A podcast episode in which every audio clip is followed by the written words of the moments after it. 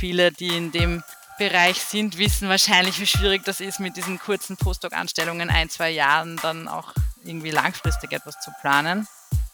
Die wichtigsten Take-Home-Messages für mich dabei rausgekommen, dass man eben Ziele haben muss, aber dass die Ziele so gesetzt sein müssen, dass ich sie selber überprüfen kann. Das allererste Ziel war zum Beispiel bei mir, einen, einen eigenständigen Forschungsschwerpunkt zu entwickeln. Und deswegen sehe ich uns Frauen immer als Vorreiterrolle, weil es, wir sind ja keine Minderheit, wir sind 50 Prozent der Menschheit. Und wenn es wir schon nicht schaffen, adäquat repräsentiert zu sein, wie geht es dann anderen Gruppen, die noch viel weniger Chancen haben? Und deswegen, wenn es bei uns besser wird, hoffe ich, dass wir die anderen unterrepräsentierten Gruppen in Zukunft auch mitnehmen.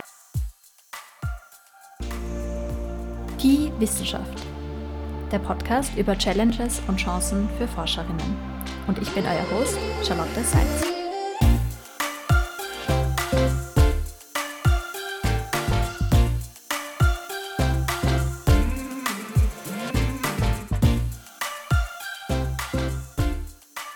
Herzlich willkommen zu einer neuen Folge, heute wieder im Rahmen der Spotlight On-Reihe, in der ich mit inspirierenden Wissenschaftlerinnen über ihre persönlichen Erfahrungen und ihren Karriereweg spreche und den ein oder anderen Karrieretipp für Nachwuchswissenschaftlerinnen sammle. Meine heutige Gästin ist Frau Dr. Evelyn Rampler. Herzlich willkommen. Hallo, schön hier sein zu dürfen. Ich freue mich sehr, dass du hier bist. Am Anfang würde ich dich gerne kurz vorstellen für unsere HörerInnen. Du bist Gruppenleiterin vom Rampler Lab an der Universität in Wien am Institut für analytische Chemie. Ursprünglich hast du Lebensmittel- und Biotechnologie studiert an der BOKU in Wien und dann auch dein Doktorat in der Abteilung für analytische Chemie gemacht in Kooperation mit dem Biomin Forschungszentrum in Tulln und warst anschließend als Postdoktorandin und Universitätsassistentin an der Universität in Wien tätig, hattest unter anderem auch Forschungsaufenthalte in Deutschland und seit 2021 bist du jetzt Gruppenleiterin von deiner eigenen Gruppe. Außerdem 2021 hast du dich auch habilitiert, also hast jetzt eine Lehrbefugnis, also bist auch sehr stark in der Lehre tätig, habe ich gesehen. Da kommen wir vielleicht gleich noch drauf zu sprechen. Und letztes Jahr warst du in Karenz, bist jetzt frisch wieder zurück. Und ich freue mich sehr natürlich über diesen ganzen Werdegang heute mehr zu hören. Was ich auch noch erwähnen möchte, du hast natürlich in deiner noch jungen Karriere schon sehr viele Fördergelder eingeworben und auch Auszeichnungen erhalten. Da möchte ich jetzt nur kurz auf eine eingehen, auf die Auszeichnung, die du letztes Jahr erhalten hast, die Top 40 Under 40 Analytical Scientist Power List, also eine ähnliche Auszeichnung wie bei den Forbes äh, 40 Under 40 in dem Bereich der analytischen Chemie. Also herzlichen Gratulation dazu und herzlich willkommen im Podcast. Vielen Dank. Jetzt habe ich ganz kurz komprimiert dich mal vorgestellt. Vielleicht magst du aber auch mal kurz erzählen, was dich an deinem Forschungsgebiet so fasziniert und wie du dazu gekommen bist. Naja, fangen wir mal an, wo ich arbeite. Also ich bin in der analytischen Chemie tätig und entwickle neue Messmethoden für verschiedenste Biomoleküle. Also das können Metabolite, Proteine oder Fette, sogenannte Lipide sein. Momentan sind meine Lieblingsmoleküle Glykolipide. Das sind so süßfettige Moleküle, die gehören zu den vielfältigen körpereigenen Lipiden und sind zum Beispiel wichtig bei der Oberflächenstruktur von Zellen.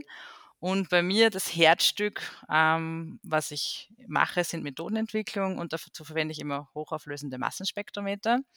Die kann man sich quasi vorstellen wie extrem genaue, extrem teure Wagen. Und ähm, da kann man dann das Masse oder besser gesagt das Masse-zu-Ladungsverhältnis von Molekülen auslesen. Und wenn man das vielleicht mit einer Badezimmerwaage vergleicht, würde man sagen, man kann dann das Gewicht auf mehrere Nachkommastellen genau bestimmen. Und was man noch zusätzlich kann mit diesen Massenspektrometern ist, dass man Fragmentierung ähm, durchführen kann und dann Strukturinfos über diese Biomoleküle bekommt. Und zum Beispiel bei der Badezimmerwaage wäre das dann so, wie wenn ich nicht nur das Gewicht von einem Menschen kann, sondern äh, messen kann, sondern auch, dass, äh, dass man sieht, dass es eine Person ist, die einen Kopf, zwei Beine und zwei Arme hat. Und bei meinem äh, Glykolipid-Beispiel wäre das dann zum Beispiel, dass ich Fett- und Zuckerzusammensetzungen genau bestimmen kann. Und was eben so faszinierend daran ist, ähm, an einer Waage und Massenspektrometer in generell sind die großen Anwendungsmöglichkeiten. Also ich kann quasi alle Biomoleküle messen und deswegen habe ich immer extrem viele verschiedene Anwendungsbereiche. Also zum Beispiel momentan sind es Projekte, wo ich Zellstadiumsmarker in menschlichen Stammzellen ähm, messe, dann Aufklärung von Krebsstoffwechselwegen und aber auch Hitzemarker in Pflanzen. Das kann, kann mich alles messen mit diesen Methoden.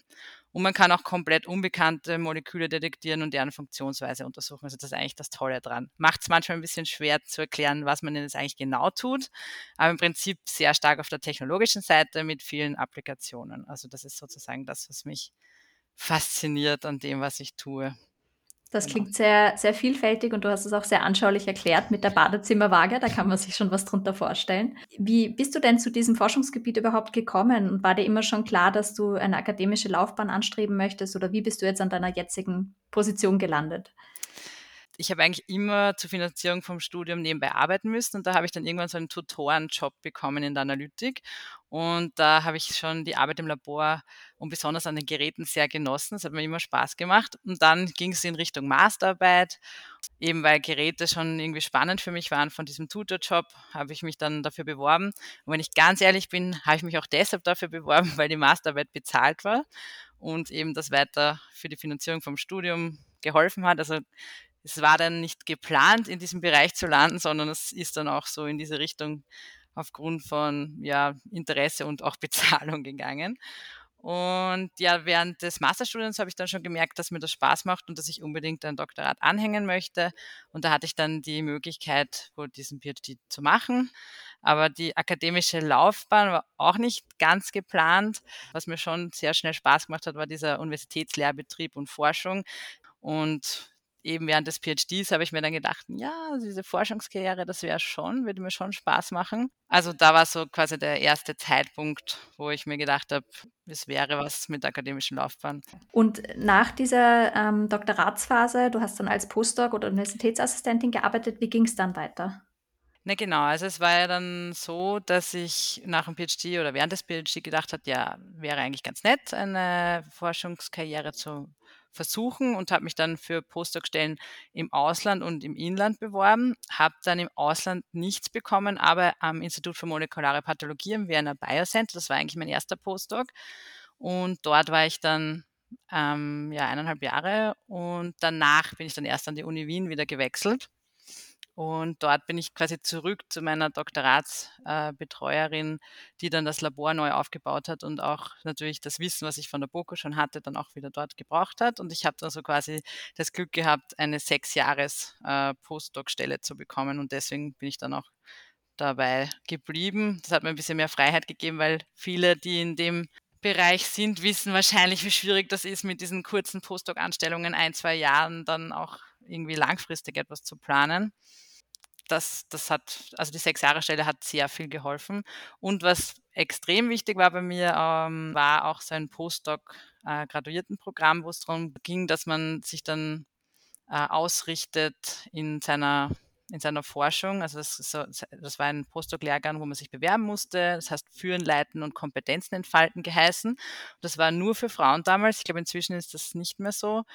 Und ähm, ja, man konnte sich dann mit den Frauen verschiedenster Disziplinen, da war von Religion bis ähm, Psychologie und Naturwissenschaft alles drinnen, austauschen, hat dann aber auch so Module gehabt, wo man verhandeln gelernt hat, wo man halt auch gelernt hat, Strategien zu entwickeln, in der Forschung zu bleiben. Und da ist eine äh, von diesen wichtigsten Take-Home-Messages für mich dabei rausgekommen, ähm, dass man eben Ziele haben muss, aber dass die Ziele so gesetzt sein müssen, dass ich sie selber überprüfen kann. Das heißt, ich kann nicht sagen, ich möchte Professor werden, weil das kann ich, habe ich selber nicht in der Hand. Aber ich kann natürlich mir Ziele setzen, zu sagen, ich möchte diese Leistung erbringen, ich möchte so und so viele Publikationen in dieser Zeit schaffen. Und das allererste Ziel war zum Beispiel bei mir, einen, einen eigenständigen Forschungsschwerpunkt zu entwickeln.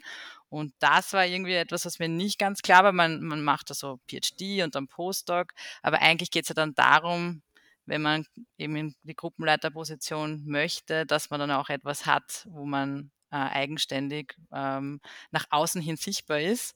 Und dieser Punkt, glaube ich, war ganz ein wichtiger, dass man sich dann eigentlich nicht nur im Labor weitergearbeitet hat, sondern dass man sich dann ein Thema gewählt hat, zu sagen, in die Richtung möchte ich. Und das war das erste Ziel, was ich mir gesetzt habe und hat eigentlich ganz gut geklappt, das so zu machen. Und natürlich diese, dieser Austausch mit Frauen, das war auch sehr wichtig und da hatten wir zum Beispiel auf wöchentlicher Basis äh, Coachings mit Supervision und da konnte man dann auch Probleme und Herausforderungen aktuelle diskutieren. Das war sehr wertvoll, würde ich sagen. Also wenn jemand diese Möglichkeit hat, kann ich das nur weiterempfehlen. Das klingt nach einem tollen Netzwerk und ich kann mir vorstellen, dass man da einfach ähm, sich auch besser fokussieren kann, wie du sagst zum Beispiel, dass man die Ziele realistischer oder anders steckt und sich vielleicht auch mal bewusst wird, was möchte ich überhaupt, wo möchte ich hin. Genau, weil ich glaube, gerade von dieser Transition von äh, PhD auf Postdoc, weil zuerst hat man ja ein Projekt, das man durchführen soll und fertig kriegen soll. Und das ist dann meistens in Kombination mit der Betreuung, da, dass man ein, ein abgeschlossenes Projekt haben soll. Und danach geht es dann zwar schon noch darum, dass man Projekte abschließt, aber die sollen ja dann, wenn man in der Forschung bleiben möchte, ja dann auch für einen selber stehen. Also das muss man eigentlich dann, oft ist man angestellt über ein Projekt, dann dieses eine machen, wo man dann mit dem Chef gemeinsam etwas arbeitet, dann aber vielleicht noch was Eigenständiges zusätzlich entwickelt. Ich glaube, das ist was, was ja, man dann oft aus, nicht mitbekommt in dem ganzen Stress, dass man da irgendwie gar nicht mehr sichtbar ist, weil das in diesem großen Ganzen verschwindet. Mhm. Du hast jetzt schon angesprochen, ähm, dass es eben ein Ziel sein kann, Professorin oder mhm. Professor mhm. zu werden. Und gerade wenn es um das Thema Frauenförderung geht, ist natürlich die Leaky Pipeline ein Riesenthema. Also eben dieser hohe Anteil an weiblichen Studierenden, in manchen Fächern sogar überwiegend weibliche Studierende und weniger männliche Studierende. Und mit steigender Karrierestufe fallen dann die Frauen immer weiter raus. Vor allem sichtbar wird das dann ab der Habilitation und vor allem bei diesen Juniorprofessuren. Ist es denn deiner Meinung nach schwieriger als Frau in der Forschung, als Wissenschaftlerin eine Professur zu bekommen oder ist das gleich schwer für Nachwuchswissenschaftler und die weiblichen Kolleginnen? Ähm, also ich bin natürlich ganz klar der Ansicht, dass es die Leaky Pipeline gibt und es gibt ja auch ganz klare Zahlen, die zeigen nicht nur in der Forschung, sondern auch generell, also wenn man sich zum Beispiel den Global Gender Report anschaut vom World Economics Forum von 2023, der zeigt, dass man in naturwissenschaftlichen Fächern 60 Prozent der Frauen am Weg vom Berufseinstieg zu Führungspositionen verliert. Generell ist es so, ich würde jetzt sagen, es haben alle schwer, aber ähm, über diese systemischen Probleme, die wir jetzt ähm, als Frauen im wissenschaftlichen System erfahren, ist es schwieriger dann Professuren zu bekommen. Natürlich gibt es die Direktive, dass die meisten Universitäten vermehrt Frauen einstellen sollen. Aber wenn man sich dann die konkreten Einstellungsverfahren anschaut, ist das oft eine ganz andere Geschichte, weil da spielt wieder viel Politik hinein. Und bei Frauen, Berufung von Frauen, sind das auch sehr viele bewusste und unbewusste Vorurteile. Also selbst wenn man sich wünscht, dass mehr Frauen dann auf die Professorenstellen gehen, ähm, ist halt in unseren Köpfen noch immer der weiße Mann als klassisches Beispiel für die Wissenschaft verankert und dann wird das, wenn Frauen Führungspositionen übernehmen, oft beurteilt und verurteilt. Genau, und das ist dieses beurteilt werden so zermürbend macht und das ist gerade besonders schwer für unterrepräsentierte Gruppen wie Frauen und vor allem auch schwarze Frauen zum Beispiel oder also Gruppen, die noch weniger präsent sind, ja. einfach schwieriger macht. Genau, also wir sprechen jetzt hier im Podcast immer viel über Frauen, aber es gibt natürlich ganz viele andere unterrepräsentierte Gruppen. Ähm, und ich denke, die betrifft das mindestens genauso, wenn nicht noch mehr. Die betrifft es noch mehr. Und deswegen sehe ich uns Frauen immer als Vorreiterrolle, weil es, wir sind ja keine Minderheit, wir sind 50 Prozent der Menschheit. Stimmt. Und wenn es wir schon nicht schaffen, ähm, adäquat repräsentiert zu sein, wie geht es dann anderen Gruppen, die noch viel weniger ähm, Chancen haben. Und deswegen, wenn es bei uns besser wird, hoffe ich, dass wir die anderen unterrepräsentierten Gruppen in Zukunft auch mitnehmen. Also so versuchen wir das immer zu verstehen in unseren Netzwerken, dass man quasi sagt, Frauen und alle anderen unterrepräsentierten Gruppen, LGBTQ+, äh, ja, Minorities und so weiter. Ja, das ist ein sehr schönes Ziel und auch ein schöner Gedanke, dass man das nicht nur für sich selber macht, Nein. sondern eben auch für andere Gruppen, die vielleicht gar nicht so zu Wort kommen und unterrepräsentiert sind. Genau, weil ja. die können sich dann ja auch schwieriger vernetzen, weil es einfach weniger gibt von. Mhm. Ein Grund, warum viele Frauen rausfallen aus dem ganzen System, ist ja unter anderem auch Care-Arbeit, dass die ja. eben immer noch nicht gleich verteilt ist oder ähm, als gleichwertig angesehen wird und dass es bei Frauen ein viel größeres Thema ist, wenn sie in Karenz gehen oder wie lange sie ins Karenz gehen. Wie schaffst du das denn, diese Balance zu finden zwischen Care-Arbeit, also Familie generell und der Forschung oder deiner Position? Wie sehr ist das überhaupt vereinbar, dass man sagt, man hat eine Gruppenleiterstelle und gleichzeitig eine Familie? Ja, das ist natürlich eine gute Frage. Und bei mir ist das Allerwichtigste die Unterstützung von meinem Mann, Matthias, und unseren Familien, also besonders den Großeltern. Und ohne diese Unterstützung würde ich es definitiv nicht schaffen, Familie und Karriere zu vereinbaren. Und da denke ich dann auch immer sehr stark an alleinerziehende Mütter, Also da müsste es einfach ganz andere Möglichkeiten und Systeme der Unterstützung geben, dass diese auch die Möglichkeit bekommen. Und bei uns in Österreich sind auch vor allem am Land sehr unflexible und limitierte Kinderbetreuungszeiten ein Thema. Und das ändert sich zwar langsam, aber wie gesagt, also Vollzeitarbeit, so wie ich das jetzt gerade mache, wäre ohne Partner und Großeltern unmöglich. Was aber schon gut ist, also ein, ein, ein Ding, ein positives Beispiel, was ich nennen möchte, seit der Pandemie gibt es ja vermehrt Homeoffice und die ähm, ermöglicht auch, dass wir neue Flexibilität haben, die extrem wertvoll für Familien und vor allem Frauen ist, also vor allem Menschen, die Care-Arbeit haben. Mhm. Also ich glaube, das ist ein sehr vielversprechendes Werkzeug, das von Organisationen, von Universitäten, von Firmen verwendet werden kann, um, um Stellen attraktiver für Frauen und Menschen mit Care-Arbeit zu machen. Ja, also dass man einfach eine erhöhte Flexibilität hat und das genau. ein oder andere Meeting dann vielleicht einfach von zu Hause macht und genau nicht vor Ort sein muss. Genau, äh, also ich glaube, du hast ja gerade richtig gesagt, Flexibilität an sich ist natürlich eigentlich die Lösung und die Frage ist, wie kann man die Flexibilität durchsetzen, zum Beispiel Homeoffice.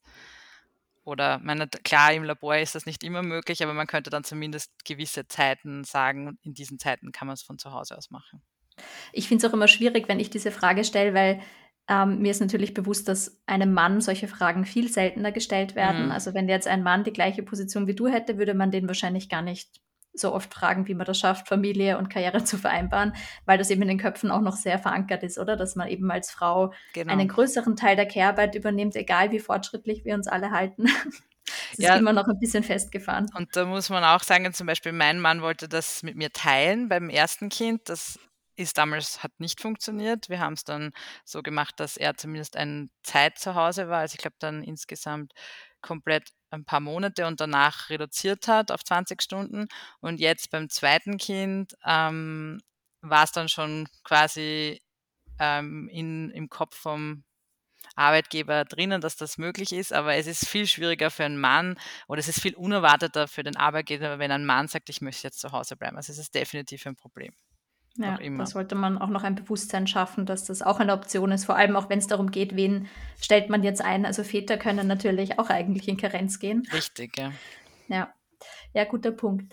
Ähm, es ist ja generell so, dass man als Wissenschaftlerin, wenn man eine eigene Gruppe aufbauen möchte und wie du vorher angesagt hast, eben so ein bisschen selbstständig sein möchte, sich abnabelt von den vorigen Betreuerinnen, das ist ein ziemlich anstrengender Weg. Das ist nicht unbedingt geradlinig und das ist wahrscheinlich auch mit vielen Rückschlägen verbunden. Deswegen würde mich natürlich sehr interessieren, wie wichtig für dich diese einzelnen Stationen waren nach dem Doktorat oder auch Doktorat- und Postdoc-Phase. Gab es da jemanden, der dich besonders unterstützt hat oder wie bist du dort gelandet, dass du jetzt wirklich deine eigene Gruppe und dein eigenes Labor hast? Also was ich das Wichtigste generell sehe, ist, dass man ein unterstützendes Arbeitsumfeld hat. Also entweder, dass man es hat oder sich versucht zu generieren. Und bei mir war es so, dass die verschiedenen Forschungsgruppen, in denen ich dann gearbeitet habe, auch wenn sie teilweise nur in Wien waren, ich meine, ich war auch im Ausland in den USA und in Deutschland äh, für einige Wochen oder Monate, aber dass man dann einfach verschiedene Arbeitsweisen kennenlernt und sich dann fortbildet und sich auch seinen eigenen Forschungsstil sucht, weil nicht immer passt alles, was eben die Person, bei der man arbeitet, macht für einen dann auch selber. Was für mich natürlich sehr stark prägend war, dass ich eine Doktoratsbetreuerin gehabt habe, also Gunda Kölnsberg auf der BOKU und die sehr erfolgreiche Wissenschaftlerin ist, tolles Vorbild natürlich, also ein Role Model und die mich auch über die gesamte Karriere unterstützt hat und noch immer unterstützt. Also das ist natürlich ganz was Wichtiges. Und ähm, eben dieses Postdoc-Programm habe ich vorher schon erwähnt, das uns eben geholfen hat, sich auszutauschen.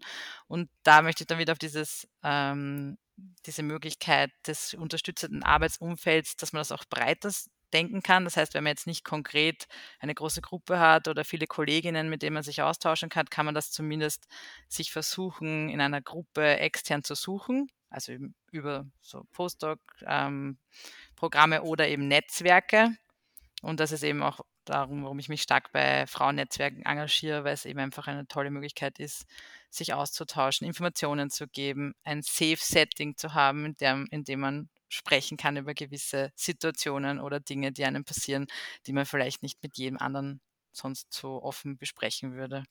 Wie bist du dann dorthin gekommen? Hast du dich dann auf diese Gruppenleiterstelle beworben? Wurdest du von jemandem dann besonders gefördert oder vorgeschlagen? Genau, also zu auf dem Weg zur Gruppenleiterposition, eh wie du schon gesagt hast, das ist, ähm, natürlich anders alles andere als planbar, aber wie ich vorher erwähnt habe, diese Sechsjahresstelle, die ich als, ähm als Postdoc bekommen habe und danach sogar eine unbefristete Senior Scientist Stelle hat's mir ermöglicht, dass ich mich dann eigentlich nur noch auf bessere Stellen beworben habe. Das heißt, ich habe dann zwar Bewerbungen gemacht, aber dann nur noch auf Tenure Track Positionen und ich habe eben dann auch sozusagen mitgenommen, man sollte sich einfach auf alles bewerben, was man gerne machen möchte, weil das Schlimmste, was passieren kann, ist, dass man eben eine Absage bekommt, aber man lernt meistens viel dabei. Und ja, ich habe jetzt in den letzten zehn Jahren, ich glaube, weiß nicht so, sicher schon über zehn Tina-Track-Bewerbungsverfahren mitgemacht. Und ja, im Endeffekt hat es dann auch einmal, also zweimal sogar funktioniert.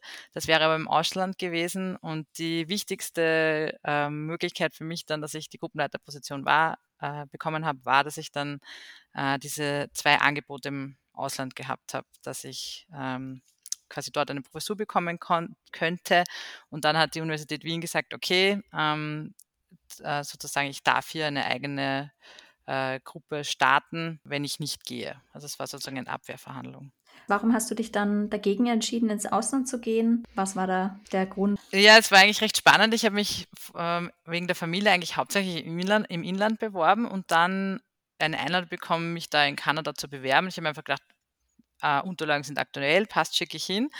Und das Angebot, das sie mir dann danach gegeben haben, als ich die Stelle als, ähm, bekommen hätte, war so gut, dass wir kurz davor waren zu gehen, weil es hätte da zum Beispiel das auch etwas ähm, Spousal Hire gegeben. Also da, die hätten dann meinem Mann auch eine Stelle gegeben, die hätten den Umzug gezahlt, da hätte es Kinderbetreuung gegeben. Also wäre alles ziemlich gut gewesen. Aber ähm, auf der Con, also der Gegenseite ist dann gestanden, dass die ganze Familie, die Unterstützungsnetzwerk von Österreich nicht dort gewesen wäre. Man kann sich vorstellen, Kanada, Österreich ist nicht ganz so einfach. Nicht um die Ecke. Nicht um die Ecke. Und ähm, ja, und durch die Möglichkeit der Gruppenleiterposition dann auf der Uni Wien plus halt der familiären Unterstützung in Österreich haben wir uns dann entschieden, doch zu bleiben. Genau. Ich finde das aber sehr inspirierend, dass du sagst, du hattest diese Option oder hast auch überlegt, ins Ausland zu gehen, aber scheinbar hat es dir nicht geschadet, nicht ins Ausland zu gehen. Du bist genau. sehr erfolgreich und mit deiner eigenen Gruppe. Ähm, das finde ich oder ist auch wahrscheinlich für viele Zuhörerinnen besonders interessant, weil es wird einem ja immer suggeriert, man muss ins Ausland gehen, maximale Richtig. Flexibilität, am besten alle drei Jahre umziehen. Und das ist mit der Realität einfach schwer vereinbar, wenn man vielleicht eine Familie hat oder Betreuungspflichten oder auch einfach nicht diese Flexibilität hat, ständig umzuziehen. Ja, ich glaube, da muss man auch ein bisschen aufpassen. Das sind oft so diese Mythen, die einem erzählt werden, dass man, man sollte am besten in eine ganz tolle Arbeitsgruppe gehen mit äh, den besten Publikationen. Man sollte alle zwei Jahre umziehen. Nur was man dann nicht bedenkt, oft in diesen besten Arbeitsgruppen ist das Stresslevel sehr hoch. Das heißt, es ist auch ein mentaler Stress, den man hat. Dann, wenn man andauernd umzieht, dann ähm, hat man natürlich auch kein unterstützendes Netzwerk so schnell. Das kann man sich zwar aufbauen, aber es dauert ein bisschen. Und ähm, was ich auch schon sehr stark gesehen habe, wenn man auch wieder nach Hause möchte oder in, ins Ursprungsland möchte, dann verliert man auch die Kontakte über die Zeit. Also wenn man dann einmal vier, fünf Jahre weg ist, ist es dann auch schwieriger, da wieder zurückzukommen. Also ich kenne viele, die gesagt haben, ich gehe jetzt für ein paar Jahre und sind dann eigentlich nicht mehr zurückgekommen. An nie wieder gesehen, ja. Nie wieder ja, gesehen. Es kann auch an attraktiven Angeboten im Ausland liegen. Das habe ich auch oft erlebt, dass dann einfach die, die Forschungsangebote im Ausland auch ähm, die in Österreich ausstechen. Aber ja, es ist natürlich auch schwierig zurückzukommen, das stimmt. Genau. Also generell glaube ich, ist wichtig, das habe ich vielleicht noch nicht gesagt, dass man offen bleibt äh, für alle möglichen Optionen. Also für mich war jetzt nicht klar, dass ich jetzt die Gruppenleiterposition kriegen werde und immer Akademie äh, sein muss, sondern ich habe immer ganz klar während dem Postdoc mir auch gedacht, naja, sonst wird es die Industrie und ich habe immer so diesen Plan B offen gehalten. Das war auch in diesem Postdoc ähm, Modulen, die wir hatten, war eines davon Fremdgehen. Und da ging es darum, dass, das hat Fremdgehen geheißen, dass man nicht nur immer sozusagen bei seiner Stammuniversität bleiben muss, sondern dass man auch einmal ein bisschen breiter denken kann. Ich glaube, bei den anderen Pod äh, Podcast-Folgen haben wir auch schon sehr viele interessante Lebensläufe von anderen Wissenschaftlerinnen gehört, die so ganz quer eingestiegen sind. Und ich denke, man kann ja auch sagen, wenn ich in der Forschung bleiben will, ich fange jetzt mal an, ähm, ich könnte mir auch ein, ein Unternehmen anfangen, ein Startup zu gründen, ich kann mich in der Industrie bewerben ähm, oder Wissenschaftskommunikation. Es gibt so viele Möglichkeiten und wenn man sich die offen lässt, dann ist der Stresslevel reduziert und man kann ja immer noch zurückkommen versuchen. Also ich glaube, das Wichtige ist, dass man es ein bisschen breiter denkt und sich das offen lässt. Ja. Das ist ein guter Punkt, dass der Druck für einen selber vielleicht auch nicht ganz so hoch ist, weil man nur dieses eine Ziel Richtig. hat und alles, alles dafür tut, das zu erreichen. Ne? Ja, man wird aber auch so sozusagen so in diese Richtung gedrängt teilweise oder man oder erzogen auch, dass das eigentlich das ist, wo man hin will und soll. Aber es gibt so viele andere Möglichkeiten und es wäre schade, wenn man die alle außen vor lässt. Das stimmt, ja. Das sind alles äh, verschiedene Karrierewege. Deswegen finde ich es immer spannend, wie die Leute zu ihren jetzigen Positionen gekommen sind. Und ich glaube, wichtig ist einfach, dass das, was einen interessiert, eben die tägliche Arbeit umfasst und dass man sich damit identifizieren kann, egal ob das dann in der Firma ja. ist oder auf der Uni. Ja. Du hast vorher schon angesprochen, dass du eben auch aktiv bist in diesen, ich nenne es jetzt mal Frauennetzwerken, also Netzwerke, wo es speziell um die Vernetzung von Wissenschaftlerinnen geht. Ähm, magst du darüber kurz noch erzählen, warum dich das besonders begeistert oder warum du deine Motivation hast, mitzuarbeiten und worum es genau geht? Die Unterstützung von Frauen ist mir vor allem deshalb ein Anliegen, weil, wie schon vorher erwähnt, wir ein systemisches Problem haben. Frauen und eben auch alle anderen unterrepräsentierten Forscherinnen haben im Alltag sehr viele Dinge zu erfahren, die andere Gruppen nicht haben. Also da geht es zum Beispiel um Mikroaggressionen. Man wird sehr stark beurteilt, ganz egal, ob das im professionellen oder im privaten Umfeld ist. Also wenn man zum Beispiel zu viel arbeitet, heißt dann das arme Kind zu Hause, wenn man zum Beispiel Kinder hat. Wenn man ähm, dann zu viel zu Hause bleibt, dann ist wieder, naja, du opferst deine Wissenschaft. Das ist eigentlich immer so, man kann es eigentlich gar nicht richtig machen.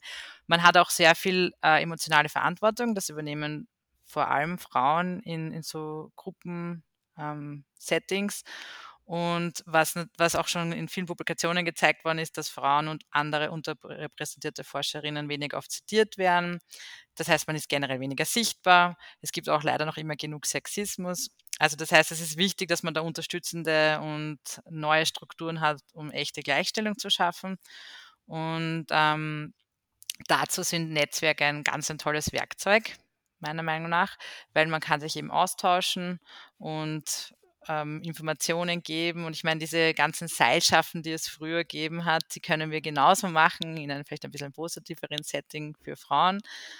Und genau, ich bin da in nationalen und internationalen Netzwerken unterwegs und äh, zum Beispiel an der ähm, Uni Wien bin ich in dem Koordinationsteam von der Woman in Chemistry, den WOCAMs. Und da machen wir Peer-to-Peer-Mentoring, also Vorträge und Trainings. Ähm, wir arbeiten auch ganz an ganz praktischen Umsetzungen. Zum Beispiel gerade geht es darum, einen Still- und Abpumpraum an der Fakultät zu bekommen. Und wo ich mich auch engagiere, ist im internationalen Netzwerk Females in Mass Spectrometry. Die finde ich besonders spannend, weil die sind 2019 auf einer Konferenz gegründet worden, haben dann aber einen extremen Zulauf während der Pandemie bekommen. Also da gibt es jetzt inzwischen 1100 Mitglieder, 5500 Follower on Twitter wow. und es wird immer mehr. Und die haben das einfach geschafft, das international in Szene zu setzen. Und während der Pandemie hat man da einfach online die Möglichkeit gehabt, sich über die Probleme, die man dann mit Care-Arbeit, mit der Forschung, mit Mental Health gehabt hat, auszutauschen. Und ja, die unterstützen Frauen in allen Karrierestadien, also mit einem internationalen Mentoring-Programm zum Beispiel. Und da gibt es von Kino Europa, ähm, Amerika, also gibt es überall Teilnehmer. Es gibt spezielle Awards. Und was ich ganz besonders toll finde, und ich würde sagen, das könnte man eigentlich in allen wissenschaftlichen Disziplinen etablieren. Die haben ein online zugängliches Verzeichnis für unterrepräsentierte Forscherinnen. Das sind jetzt 250 Leute. Und die kann man dann als Ressource angeben für Vorträge, wenn man zum Beispiel Peer Review machen möchte von Artikels oder für Awards. Und das finde ich eigentlich ganz gut, weil manchmal möchte man zum Beispiel eine Konferenz veranstalten und würde da gern mehr Frauen einladen, dass da nicht jetzt da fünf äh, männliche Sprecher sind. Man kennt aber gar nicht genug und dann ist es natürlich ganz schön nachzuschauen, international nach Schlagworten, wen könnte ich denn da einladen. Genau, es ist jetzt irgendwie so eine äh, nette Möglichkeit geworden, dass man sich da austauscht und, und gegenseitig unterstützt. Das ist ein sehr positiven Drive, das gefällt mir besonders gut. Ja, das scheint auch ziemlich stark gewachsen zu sein. Falls es euch interessiert, die Kontakte und Links zu den Netzwerken stelle ich euch dann auch in die Show Notes, falls ihr euch das mal selber ansehen möchtet und das vielleicht etwas für euch ist. Wie sieht denn bei dir so ein typischer Tagesablauf aus? Du hast ja als Gruppenleiterin sehr vielfältige Aufgaben. Wahrscheinlich gibt es den typischen Tagesablauf gar nicht, aber was sind so alles deine Aufgabenbereiche? Ja, ganz richtig. Also sehr vielseitig. Also es gibt nicht den klassischen Tag. Also das ist von der Büro bis zur Laborarbeit ist da alles drinnen. Wobei, seit ich Gruppenleiterin bin, ist natürlich mehr Zeit vor dem Computer und da geht es um Forschungskonzeption, Publikationen, Antragschreiben, Vorbereitung von Präsentationen und Lehre, extrem vielen Planungsmeetings äh, für sowohl Lehre als auch Forschung.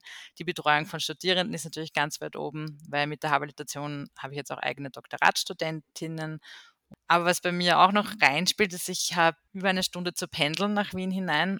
Das heißt, ich versuche dann bei diesen Homeoffice-Tagen, also momentan sind das zum Beispiel zehn im Monat, die ich maximal haben kann, dass ich dann zu Hause schreibe und dann den Kontakt zu den Kolleginnen und Studentinnen dann vor Ort suche und eben dann auch ins Labor gehe, wenn ich dann hier bin. Also ich versuche da so ein bisschen diese Aufgabenbereiche zu splitten. Das ist vielleicht auch ein guter Tipp, dass man sich die Sachen so ein bisschen organisiert, dass man eben nicht versucht, alles gleichzeitig zu machen, sondern gezielt an dem einen Tag schreibt man oder liest man nur unter Anführungszeichen. Ja. Und am anderen Tag kümmert man sich dann im Labor um ein Experiment. Genau, Beispiel. ich glaube, jeder, der mal im Labor war, weiß, dass es dann meistens irgendwie nicht funktioniert. Und wenn ich dann daneben genau. anfange zu schreiben, ist es gescheiter, ich mache einen Labortag, einen, ähm, wo nur Labor ist und, und dann wieder schreiben. Ich habe das schon oft erlebt bei anderen Wissenschaftlerinnen, dass die mir auch gesagt haben, eigentlich die Fähigkeiten, die Skills, die man braucht in dem Beruf, gehen über dieses reine naturwissenschaftliche ja weit hinaus. Also man muss irgendwie gleichzeitig Projektmanagement und Wissenschaftskommunikation und was weiß ich noch alles beherrschen. Siehst du das auch so, dass man eben sehr viel unterbringen muss in den Tag? Definitiv. Und das wird natürlich auch immer mehr, äh, je weiter man oben bei der Karrierestufe ist.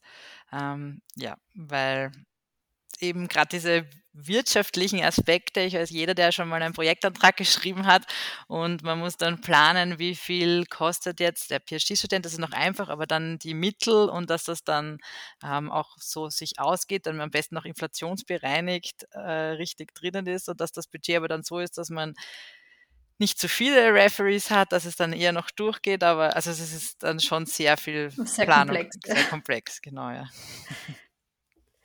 Zum Abschluss würde ich dich gerne noch fragen, ob du einen Ratschlag hast, der dir in deiner Karriere besonders geholfen hat oder den du vielleicht auch mit den Zuhörerinnen teilen möchtest. Na, ein Punkt, der für mich sehr wichtig war und dem ich auch im Zuge von einem Coaching gelernt habe oder mir da bewusst geworden ist, dass man sich irgendwie von dem Gedanken lösen muss, dass man in allen Lebensbereichen gleichzeitig aktiv bzw. erfolgreich sein soll und kann. Und äh, damals ist das aufgeteilt worden in fünf Bereiche. Das kann man natürlich auch in mehrere aufsplitten, aber das ging so auf Beruf, Familie, Sozialkontakte wie Freunde, also mit Hobbys und so weiter, Gesundheit und Sinnstiftung. Und ich habe irgendwie das Gefühl gehabt, man muss da überall alles schaffen. Aber wenn man sich das dann sozusagen vor Augen hält, dass alles seine Zeit hat, dass man es auch nicht gleichzeitig schaffen muss und dass das auch okay ist, das, das nimmt so ein bisschen den Druck raus. Und ich glaube, gerade Frauen haben da oft das Problem, das Gefühl zu haben, nicht alles zu schaffen. Und ja, dass, dass, dieses, dass das auch völlig okay ist, mal nur Familie zu machen oder völlig okay ist, jetzt eine Woche auf eine Konferenz zu fahren und die Familie zu Hause zu lassen, ist ein einfacher Gedanke, aber hat mir viel geholfen. Und was ich den jungen Forscherinnen immer mitgebe, wir haben im Zuge von einigen Diskussionen auch zum Weltfrauentag ähm, mit den WOCamps darüber gesprochen, dass es immer geht um die drei Ps, um Passion, Persistent und Perspective. Und ähm, bei Passion geht es darum, eben um die Leidenschaft, dass man sich ein inspirierendes Thema sucht und dieses unterstützende Arbeitsumfeld, das ich eh vorher auch schon erwähnt habe. Dann dass man bei der Persistence einfach nicht aufgibt, ja, weil jede Herausforderung natürlich auch eine Chance ist. Aber eh klar, es gibt immer Herausforderungen, die zu groß werden und da kann man dann wieder zurückgehen auf das unterstützende Arbeitsumfeld oder auch soziale Umfeld, um, um sich da wieder ja, aufbauen zu lassen. Ja, und für die Perspektive dann, dass, dass man dann ähm, dass man sich Ziele setzt und eben auch Role Models sucht, aber auch den Mut hat, die Dinge dann anders zu machen und auf dem Weg auch zu adaptieren. Also ich kann mir jetzt Ziele setzen, wie zum Beispiel, ich würde gerne ähm, eine Professorenstelle bekommen und mache jetzt alle Dinge dazu, um das zu tun, aber dann am Weg drauf kommen, okay, es geht sich jetzt einfach nicht aus und dass ich dann auch den Mut habe zu sagen, okay, aber dann mache ich halt mit dem etwas anderes. Genau. Ja, das sind sehr gute und hilfreiche Tipps. Ich denke, da können wir uns alle was mitnehmen. Genau, und das allerletzte natürlich Work-Life-Balance. Das ist ja auch so ein, ein, ein breites, ein breiter Begriff, aber es ist auch ganz wichtig, dass man auf das schaut. Hast du denn etwas, womit du den Ausgleich zu deiner Labortätigkeit oder Forschungstätigkeit schaffst? Naja, das ist natürlich die Familienzeit, ganz klar. Und wir sind viel draußen. Also wir versuchen wandern oder Fahrradfahren. Also das, das Land dann auch, wenn man schon eine Stunde pendelt, zu genießen dann, ich hätte noch ein paar andere Hobbys, die gehen sich momentan, weil ich kann nicht alle fünf Dinge gleichzeitig schaffen, nicht so aus. Gerade also nicht die Hobbyzeit. Gerade nicht gerade die Hobbyzeit, aber das wäre dann Schachspielen zum Beispiel. Mehr geht sich dann schon nicht mehr aus. Die Zeit kommt dann auch wieder. Genau, also da warte ich jetzt ein paar Jahre, bis die Kinder größer sind und dann ist wieder Zeit, um in diesem Bereich mehr zu machen. Ja, vielen Dank, Evelyn, dass du heute im Podcast zu Gast war und ein bisschen über deine Karriere und deine persönlichen Erfahrungen gesprochen hast. Und ich wünsche natürlich alles Gute auf dem Weg und freue mich, noch viel von dir zu hören. Dankeschön, auch danke für die Einladung. Wirklich ein toller Podcast. Wenn euch die heutige Folge gefallen hat und ihr mich gerne unterstützen möchtet, dann lasst dem Podcast doch bitte eine Bewertung da auf Spotify oder der Plattform eurer Wahl und empfehlt ihn gerne an Kolleginnen, Freundinnen, Studentinnen weiter. Das würde mich nicht nur sehr freuen, sondern hilft mir auch, dieses Herzensprojekt weiterzumachen. Bis zum nächsten Mal.